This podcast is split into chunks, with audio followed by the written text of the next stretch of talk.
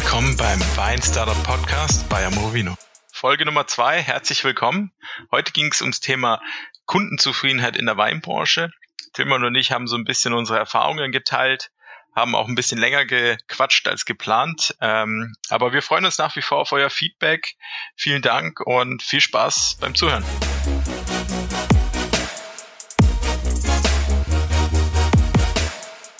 Hi Tommy, ähm, heute ähm, zur zweiten ähm, Podcast-Aufnahme vom ähm, Wine Startup äh, Podcast bei Amore Vino.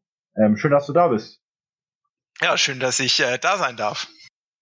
Na, ist doch klar. Ich habe auch äh, noch ein bisschen Mangel an Alternativen. Ähm, hast du mal geschaut, äh, wie das aussieht? Ähm, wir haben jetzt ja vor ein paar Tagen unseren ersten Podcast äh, hochgeladen. Hast du mal ein bisschen nach den Zahlen geguckt? Hört uns irgendjemand zu oder wie ist im Moment ja, die Lage ja, ja. draußen? Habe, hab ich tatsächlich gemacht.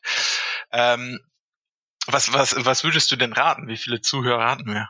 Boah, ich habe gedacht, ich habe jetzt hier eine gute Frage. Und ist so, ähm, ich würde mal schätzen, dass wir im Schnitt so zwischen 30 und 50 Zuhörer hatten. Also wir hatten über alle Channels hatten wir so um die 120 Zuhörer. Okay, okay. Wie viele Channels? Wir sind auf drei Channels, oder? Genau, also wir haben es bei YouTube, wir haben es bei Spotify, wir haben es bei iTunes und dann gibt's noch so lauter andere kleinere ähm, Podcast-Channels, aber so die drei sind die größten. Okay, dann war ich ja nicht so schlecht. Ja, das freut mich. Ähm, ja, als kleines Feedback, wir haben äh, abgesehen von den Äs und den Ms waren alle sehr, sehr glücklich und zufrieden. Natürlich waren auch viele von unseren Freunden dabei oder von die Freunden, die jetzt nur mir ähm, Bescheid gesagt haben, meinen Freunden. Ähm, aber ja, ähm, ich wollte dich auch noch fragen, direkt zum Anfang, ähm, wie es aussieht. Letztes Mal hast du ja moderiert, dieses Mal moderiere ich ein bisschen und frage dich ein bisschen aus. Ähm, hast du ein bisschen äh, Bammel vor den ganzen Fragen, dass du irgendwann mal hier und da sagen musst, ich weiß es nicht und denkst, du solltest es wissen? Um, würde ich jetzt nicht denken. Also ich habe keinen Bammel, aber was willst du mir denn für Fragen stellen, dass ich da nicht antworten kann? Nee, nee, nee, nee, nee. Äh, alles, alles cool. Äh, okay, okay. Äh, ähm, ja, also ich habe auch ein Thema rausgesucht, wo wir beide sehr ähnliche Einstellungen haben, beziehungsweise wo wir beide, ja doch, auf jeden Fall eine sehr, ein, sehr ähnliche Einstellung haben. Fast die äh, ähnlichste Einstellungen in unserem ganzen ähm, Berufsumfeld, glaube ich. Und zwar geht es heute um Kundenzufriedenheit. Mhm. Okay. Ähm, sag mal, wie, wie du das definieren würdest. Also Kundenzufriedenheit würde ich so definieren, dass es quasi ein Match gibt zwischen der Erwartungshaltung eines Kunden und der Leistung oder dem Produkt, das man als Gegenpart bringt. So würde ich das, glaube ich, zusammenfassen. Okay. Ähm, und wenn wir jetzt äh, mit Amore Vino ähm, hier und da ein paar Werbekampagnen auf den Markt bringen und die sind nicht so gut, ähm, und der Kunde ist dann überglücklich. Ähm, wäre das ja aber kein Mismatch, sondern wir werden ja, wir werden ja trotzdem ganz glücklich mit dem Ergebnis dann. Achso, du meinst, wenn wir jetzt quasi weniger kommunizieren, als dass wir dann liefern? Genau. Genau, ja, dann würden wir sogar die Erwartungshaltung äh, übertreffen. Das wäre dann tatsächlich ein sehr gutes äh, Ergebnis. Allerdings ist es ja natürlich auch so, dass wenn man nicht ähm, klar kommuniziert, verliert man natürlich auch Kunden und hm, blöd gesagt ist es auch schade für die Kunden, weil die verpassen dann einen richtig guten Service, von dem sie nicht wissen, dass sie den hätten erwarten können. Deswegen ist es, ähm, also ich glaube schon, die Kür ist es da, äh, den Match herzustellen und natürlich am wichtigsten nicht zu viel zu versprechen, aber vor allem auch das, was man äh, verspricht oder als als Leistung äh, anbietet, dass man da auch richtig gut delivert. Ja. Also da würdest du, ähm, also dann ist die Einschätzung ganz klar, man muss sehr, sehr viel versprechen, weil man auch davon ausgeht, dass man äh, das dementsprechend gut auf die Straße bringen kann. Genau, also ich denke schon, dass man klar kommunizieren sollte, was man äh, leisten will und dann natürlich sich auch absolut Mühe gibt, dass man das äh, wie kommuniziert und wie ausgemacht liefert. Also das ist so Kundenzufriedenheit in Essenz, würde ich auf jeden Fall sagen, ja. Mhm, mh, mh. Und hast du irgendwie ähm, jetzt die ähm, Weinbranche, also vielleicht nachher mal ähm, branchenübergreifend, aber jetzt mal nur für die Weinbranche ist ja irgendwie schon mal was über den Weg gelaufen, wo du sagen würdest, das ist jetzt vorbildlich oder da könnten wir was abschauen? In der Weinbranche etwas Vorbildliches. Also ich persönlich kann über die Winzer, die ich kennengelernt habe, zum Beispiel sagen, dass die extrem kundenfreundlich sind. Also wobei ich fast, ich weiß gar nicht, ob das man als kundenfreundlich beschreiben kann. Die sind halt extrem herzlich, extrem offen, äh, extrem nahbar. Das sind so Eigenschaften, die ich jetzt als Kunde mir prinzipiell immer wünsche, unabhängig der Weinbranche, aber in der Weinbranche vielleicht umso mehr, weil das natürlich immer ein sehr schwieriges Produkt ist. Aber ja, die Winzer, finde ich, ma äh, machen das sehr gut. Die gehen sehr gut mit den Kunden um, finde ich. Und ja, äh, Weinlokale, Weinbars finde ich äh, auch immer sehr gut. Man, da merkt man schon, dass, dass die Leute für das Thema brennen, für das Thema Wein. Vielleicht manchmal ein bisschen zu viel dafür äh, zu dem Thema brennen, aber äh, wenn man, wenn man eine gewisse Leidenschaft vermittelt kann, äh, finde ich das auf jeden Fall durchaus gut als Kunde, weil, weil deswegen gehe ich an eine Weinbar, um auch so ein bisschen diesen, diesen Spirit da mitzunehmen. Ja, und ansonsten habe ich jetzt gar nicht so den Best Practice vor Augen. Okay, ähm, und ähm, wenn wir dann ähm, von kundenfreundlichem Arbeiten ähm, oder von Kundenfreundlichkeit auf so richtig kundenorientiertes Arbeiten sprechen.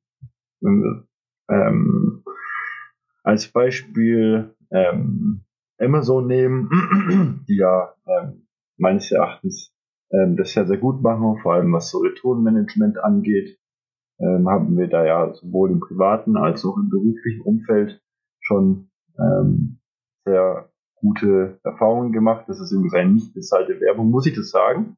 Uh, das weiß ich gar nicht, aber okay. sag's einfach mal. Okay, okay. Also, äh, ich, Amazon wirbt noch nicht bei uns, aber falls ja. Sie Interesse dran hätten, ja gut, wir sind eigentlich, wir brauchen eigentlich keine Werbung äh, in unserem Podcast. Nee.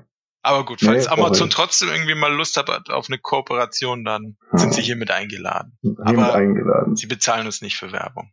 Nee. Ähm, genau. Und äh, in die Weinbranche ist ja so, also das haben wir auch schon öfters besprochen.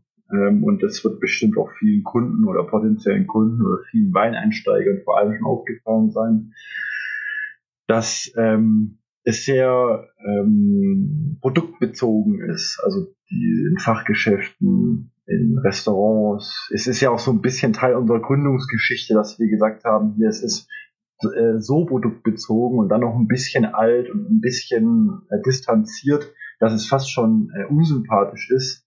Ähm, da ist ja in der, in der Weinbranche eigentlich recht viel zu holen, sozusagen, weil äh, das Produkt steht sehr weit oben, aber die Frage ist, würdest du sagen, das Produkt steht über dem Kunden?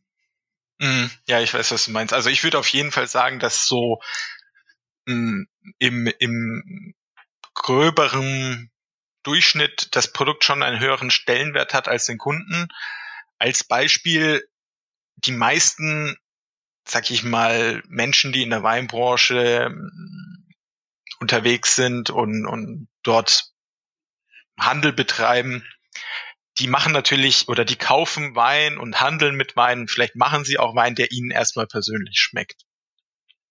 Das ist auch nichts Schlimmes, weil man kann sich da natürlich auf eine Bezugsperson, sage ich mal, ein bisschen orientieren und man weiß so, okay, diese Person kuratiert ein gewisses Weinsortiment mit gewissen Prinzipien oder mit gewissen Vorlieben wird da dieser Wein zusammengestellt.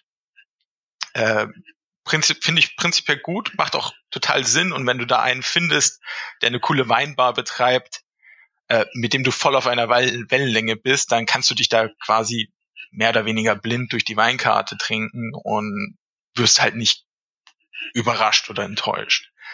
Hat aber auch den Nachteil, dass wenn sich diese Geschmäcker nicht so sehr, ja, nicht so sehr überschneiden. überschneiden oder nicht so auf einer Wellenlänge sind, dann ist es natürlich auch schwer, da fündig zu werden. Und das ist auch oft so, wenn dann einer sagt, hey, der Wein, das, der taugt mir nicht, dann, dann ist es auch oft so, dass du fast schon demjenigen, der den Wein ausgesucht hat, so vielleicht ein bisschen zu nahe trittst, so irgendwie so, hä, äh, auf meiner Weinkarte sind nur geile Weine drauf, äh, warum taugt er dir nicht? So. Es ist, mhm. wenn man das, das ist so diese Bottom-down, ähm, Top-down, ähm, dieser Top-down-Approach, also du sagst, pass auf, ich ich habe jetzt hier äh, gewisse Kriterien, nach denen ich einkaufe, das mache ich und bringe diese Ware an den Kunden und versuche diese Ware dem Kunden richtig zu platzieren oder versuche die richtigen Kunden für meine Ware zu finden. Ist absolut legitim. Wie ich sagen würde, dass wir es versuchen, ist eher so dieser äh, Bottom-up-Approach, dass wir sagen, pass auf, erstmal haben wir Kunden. Die haben ganz unterschiedliche Bedürfnisse und Vorlieben und Geschmäcker. An die, und, der Stelle herzliche Grüße an alle Kunden da draußen. Ja, ja, genau. Äh, hallo an alle Amovino-Kunden. Äh, schön, dass ihr zuhört.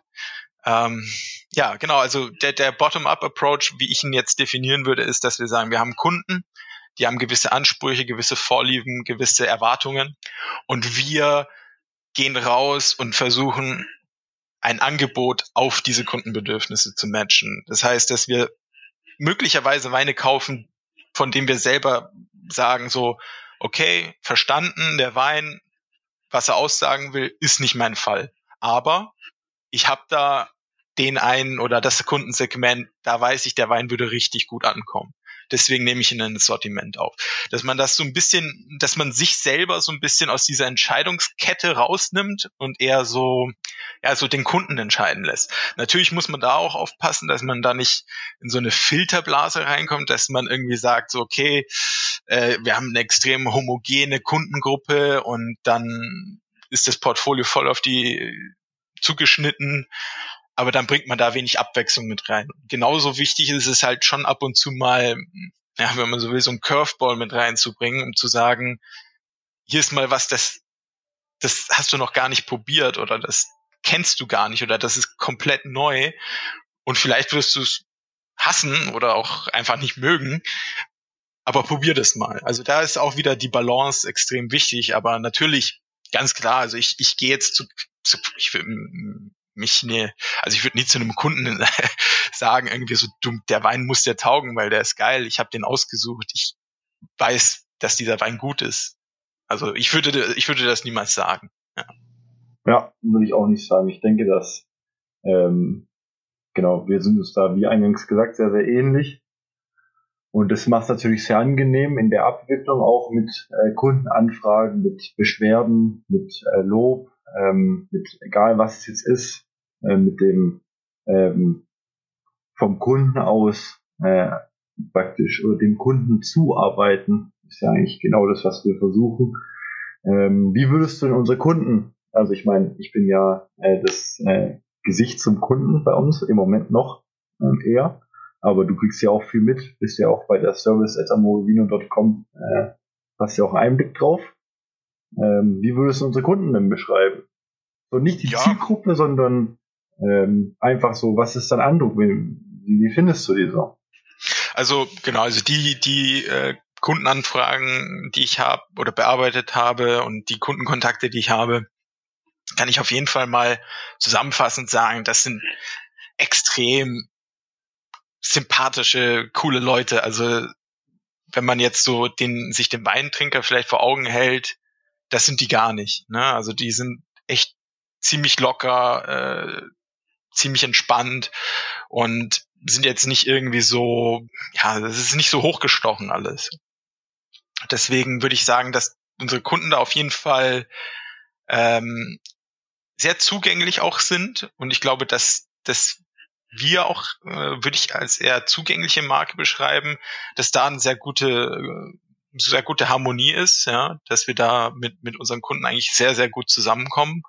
Und also ich kann mich auch nicht an einen Kunden erinnern, mit dem wir irgendwie äh, eine Supportanfrage oder irgendeinen anderen Anliegen hatten, wo wir da nicht irgendwie beide mega glücklich rausgegangen sind. Also es gibt nichts, was wir eigentlich da nicht lösen können. Und deswegen würde ich auf unsere Kunden auf jeden Fall als sehr easygoing mal beschreiben. Ja, ich würde es auch sagen. Ich denke, dass wir da mit dem, mit dem, mit der, mit der Zielgruppe, die wir haben und mit dem, mit dem Produkt Wein, äh, dass wir da sehr, sehr viel Glück haben, was die Kunden angeht.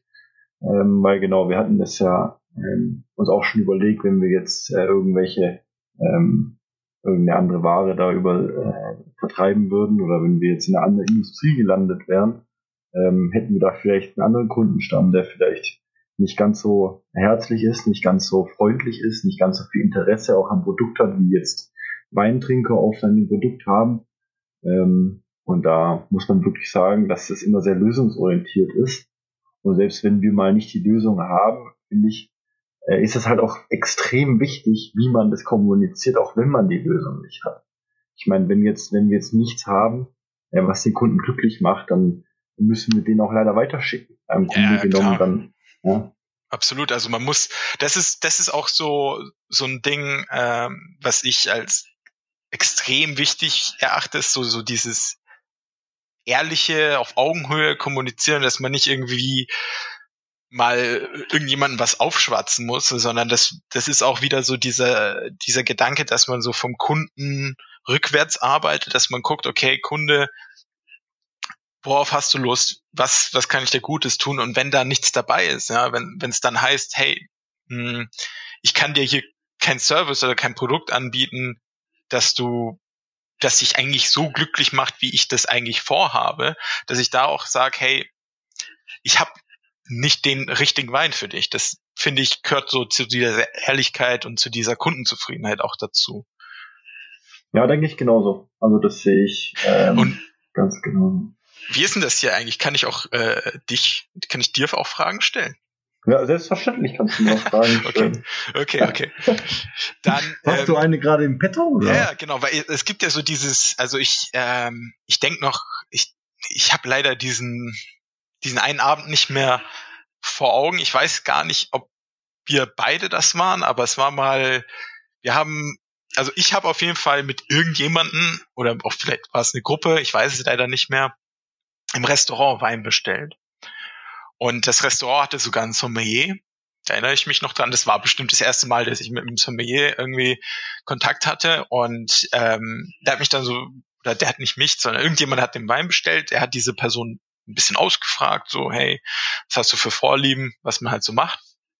Und dann hat der Sommelier einen Wein empfohlen. Und der Wein hat der Person nicht geschmeckt weiß gar nicht, ob er mir geschmeckt hat. Ich weiß gar nicht, ob ich ihn probiert habe, ehrlich gesagt. Aber das hat mich so total überrascht. Ne? Also, und wie, wie ist das, also wie, wie bewertest du sowas? Weil das ist ja eigentlich ein Service-Aspekt, dass du sagst, hey, pass auf, ich kann dir einen Wein empfehlen. Aber wenn man da daneben liegt, was ist dann damit? Wie, wie würdest du also, in dieser Situation reagieren? Ähm, also wenn jemand bei mir einen Wein bestellt und der Wein bestellt, äh, schmeckt ihm nicht.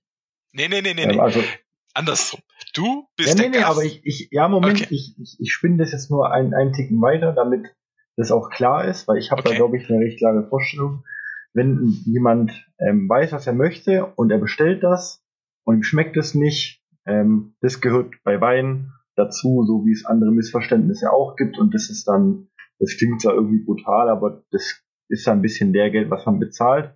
Was aber auf einer Weinreise auch, das wissen wir beide ganz genau, ganz normal ist. Du suchst was aus und sagst, ähm, das probiere ich jetzt und dann schmeckt es dir nicht, dann kommst du ja dem, was dir schmeckt, schon ein bisschen näher. Ist ja auch so ein bisschen bei unserem Amorevino Wein-Abo äh, Teil vom ganzen Spaß.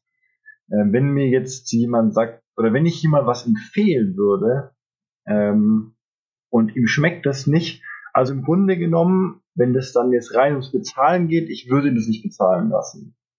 Weil es ist so, hier probier mal, ähm, wenn es dir schmeckt, lasse ich dir die Flasche stehen oder wenn es dir schmeckt, mache ich dein Glas ganz voll.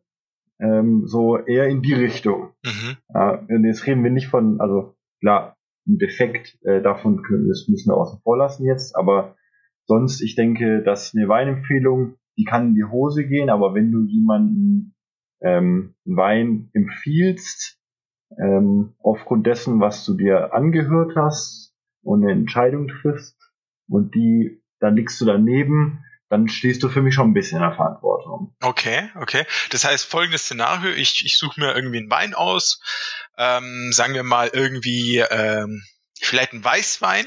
Ich suche mir ein Chardonnay aus. Ich suche mir ein Chardonnay aus aus der Karte, weil Chardonnay kenne ich ja schon ein paar Mal gehabt und äh, ist ja relativ bekannt, kann man nicht so viel falsch machen. Ja. So, dann kommt der Wein und dann ist das aber so richtig fetter, buttriger aus dem Holz Chardonnay. Also eher so eigentlich eine, also eher was Besonderes in dem Fall. Ja. Aber als Konsument, ich meine, da steht dann auf, auf der Weinkarte steht ja meistens einfach nur Jahrgang, Name, äh, also Weingut plus mein Name plus Jahrgang und äh, der Preis. Da steht ja nicht drauf, wie der ausgebaut ist und, und wieder aus, also das weiß man ja nicht. Dann suche ich den aus, probiere den und so, äh, okay, ich habe mir eigentlich was anderes vorgestellt, so ist dann Tough Luck oder was würdest du dazu sagen? Also im Grunde genommen ist es ähm, leider etwas Tough Luck, aber die, das zugrunde liegende Problem ist meines Erachtens da, dass Informationen nicht klar sind. Wenn du ähm, ein Chardonnay bestellst, ähm, ist es ja nicht gleich ein Chardonnay, wie du gerade eben auch schon gesagt hast. Eigentlich denkt man, äh, ein Chardonnay ist gleich ein Chardonnay, ist es aber natürlich nicht. Ähm, sondern da gibt es Unterschiede und die Informationen, ähm, die entscheidend sind, ähm, wie der Ausbau zum Beispiel, ähm, das sollte der Kunde wissen, damit er eine richtige Entscheidung treffen kann. Okay.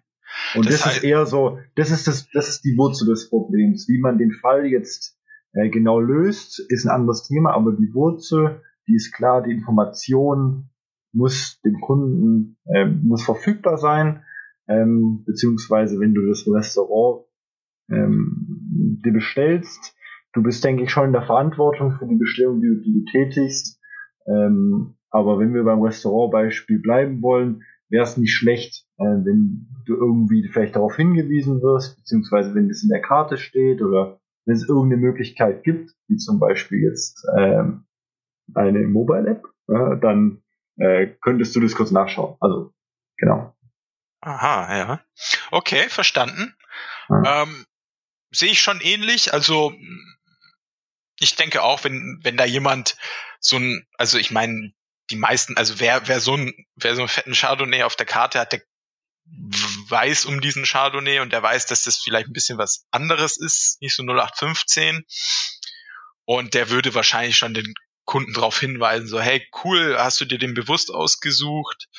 Ja, nein, äh, der ist ein bisschen was Besonderes. Also wenn du eher einen normalen ganz typischen Chardonnay suchst, dann vielleicht was anderes, aber der ist schon was Besonderes. So, denke ich, kann man das auf jeden Fall machen. Da ist, vermute ich auch, würde jeder, äh, jedes Personal im Restaurant das Sommelier oder wie auch immer das auf jeden Fall machen wenn man sowas auf der Karte hat. Dann ist aber dann natürlich die andere Frage, wenn ich jetzt sage als Kunde, so du, ich bin jetzt hier ganz, ganz äh, hier in Probierlaune, ganz offen hergekommen, überrasch mich mal. Was würdest du? Und dann kommt dann Wein, der mega hier äh, üppig und so richtig, also wo man sagt, okay, der findet wahrscheinlich schon nicht so viele, die auf Anhieb sagen, geil. Ja, okay. Und dann, äh, ich würde den dann ausschenken und dann sagt der Gast, schmeckt mir nicht. Ja. Oder was ist genau? genau. Okay, und dann ist die Frage, ob der Gast es bezahlen soll oder nicht. Oder naja, würdest du dann sagen, dass, äh, also wenn jemand sagt, ich möchte eine Weinempfehlung oder ich möchte überrascht werden, ja. wie, wie gehst du da vor? Weil ich habe ja vorhin gerade gesagt, so ein bisschen, manchmal der Curveball ist ganz geil, dass du ja. sagst, hey, ich stelle jetzt hier was hin, das, das kennst du einfach nicht und das musst du mal probiert haben, sofern der Kunde natürlich dafür offen ist oder zumindest weiß, dass ihn das erwartet. Ja. Oder würdest du dann in so einem Fall eher sagen, okay, äh, ich, ich gebe ihm mal so, so einen sehr zugänglichen Wein, der, der schmeckt den meisten Leuten, ist ein bisschen was Neues, was anderes, aber nichts, was so die extreme Aufmerksamkeit erfordert. Ich persönlich würde schon auf je, also ich würde auf jeden Fall den Curveball äh, nehmen, aber das ist auch, weil das mir besser schmeckt. Oder was heißt, weil es mir besser schmeckt? Weil es mich mehr interessiert, irgendwas Besonderes. Ähm, ich würde was äh, nehmen, was bisschen risikoreicher ist, aber was auch bemerkenswerter ist und einzigartiger ist. Ähm, und wenn jemand hingeht und sagt, hier überrasch mich mal ähm, und das von mir möchte, dann liegt es in meiner Hand, äh, ihn zu überraschen, aber er gibt dann praktisch, also ich, ich sehe das ganz unkritisch. Überrasch mich mal, der ist offen, auch enttäuscht zu werden. Mhm.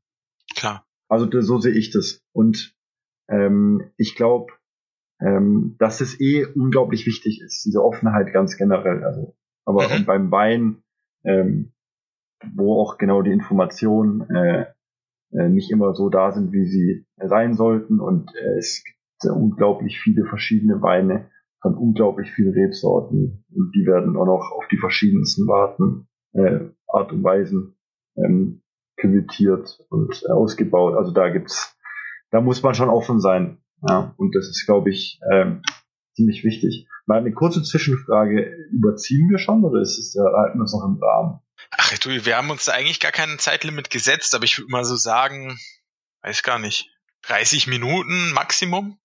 Ja, ich glaube, dann, ähm, dann neigt sich das gerade eben äh, ziemlich abrupt dem Ende zu. Also ich sehe, wir sind seit 16 Minuten, glaube ich, müssten es jetzt. Nee, müssten es ein bisschen weniger als 16 Minuten sein. Ja, okay, einverstanden. Ähm, dann haben wir noch ein bisschen Zeit. Ich glaube eh, dass ich dich unterbrochen habe. Ja, genau. Also was ich nur sagen wollte, da kommt halt jetzt wieder dieser feine äh, äh, Unterschied zwischen Top-Down und Bottom-Up. Weil natürlich, also die meisten Weinbars, das ist ja so, das sind ja das sind ja schon Persönlichkeiten in den meisten Fällen oder auch so, sage ich mal, kleine Fachhandlungen. Das sind ja schon Persönlichkeiten, die auch ihre Persönlichkeit da ins Sortiment und ins Produkt und ins Erlebnis mit reinbringen. Und gerade weil du sagst, ähm, ja, so Erwartungshaltung und das, was dann geliefert wird, dass man das auf einer Wellenlänge hat, da ist dann halt schön, wenn man weiß, okay, wie der Typ tickt, wie der drauf ist, der ist einem sympathisch, man, man hat so den gleichen Weingeschmack, dann kann man da eigentlich, wie gesagt, sich so ein bisschen mutig durch, durch die Weinkarte trinken, ohne äh, irgendwie den Boden, äh, die, den äh, Boden unter den Füßen weggezogen zu bekommen. Ähm, deswegen sehe ich da diesen Top-Down-Aspekt gar nicht mal so schlecht, weil du diesen Referenzpunkt hast. Mhm. Andererseits, wie gesagt, du verschließt halt da so ein bisschen dir die Zielgruppe, weil du das natürlich auch äh, sehr stark prägst und nicht so sehr auf den Kunden eingehst.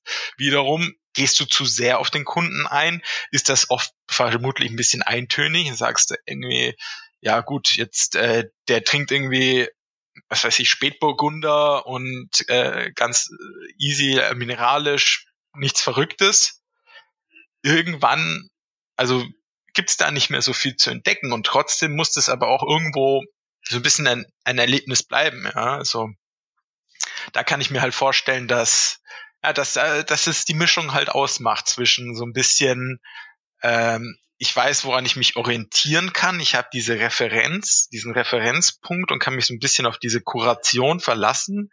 Hinzu, ich habe einfach ein individuelles Bedürfnis oder einen individuellen Geschmack und ich möchte, dass der auch in eine gewisse Art oder zu einem gewissen Grad einfach erfüllt wird.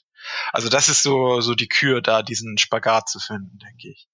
Ja, ich denke auch. Ich meine, im Grunde genommen, was ich auch, ähm, was wir jetzt ja auch schon eigentlich ähm, die Szenarien durchgemacht haben, ist, dass wir einmal ähm, eben diesen Kundenwunsch haben nach was, was er weiß, was ihm schmeckt. Und das zweite ist ähm, der Kundenwunsch, dass er überrascht wird. Und ich denke, dass du einfach beides anbieten solltest irgendwie. Und dann ähm, hast du auch gar nicht den Balanceakt. So, ich meine, du weißt, was du möchtest, äh, dann bestell, was du, was du willst. Mhm. Äh, das, das ist deine Entscheidung.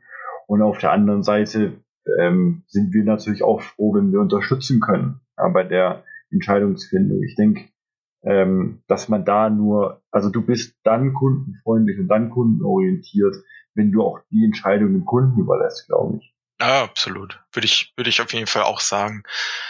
Ja, am Ende, am Ende, äh, ich meine, die, die Menschen trinken ja seit äh, Jahrtausenden Wein und, und äh, Wein ist ja schon ähm, ein, ein sehr, oh, jetzt muss ich mal kurz an die Tür. Oh, für euch Hörer da draußen, ich glaube, dass das Amorbino Weinabo gerade eben beim Tommy ankommt. So, sorry. Kein Problem.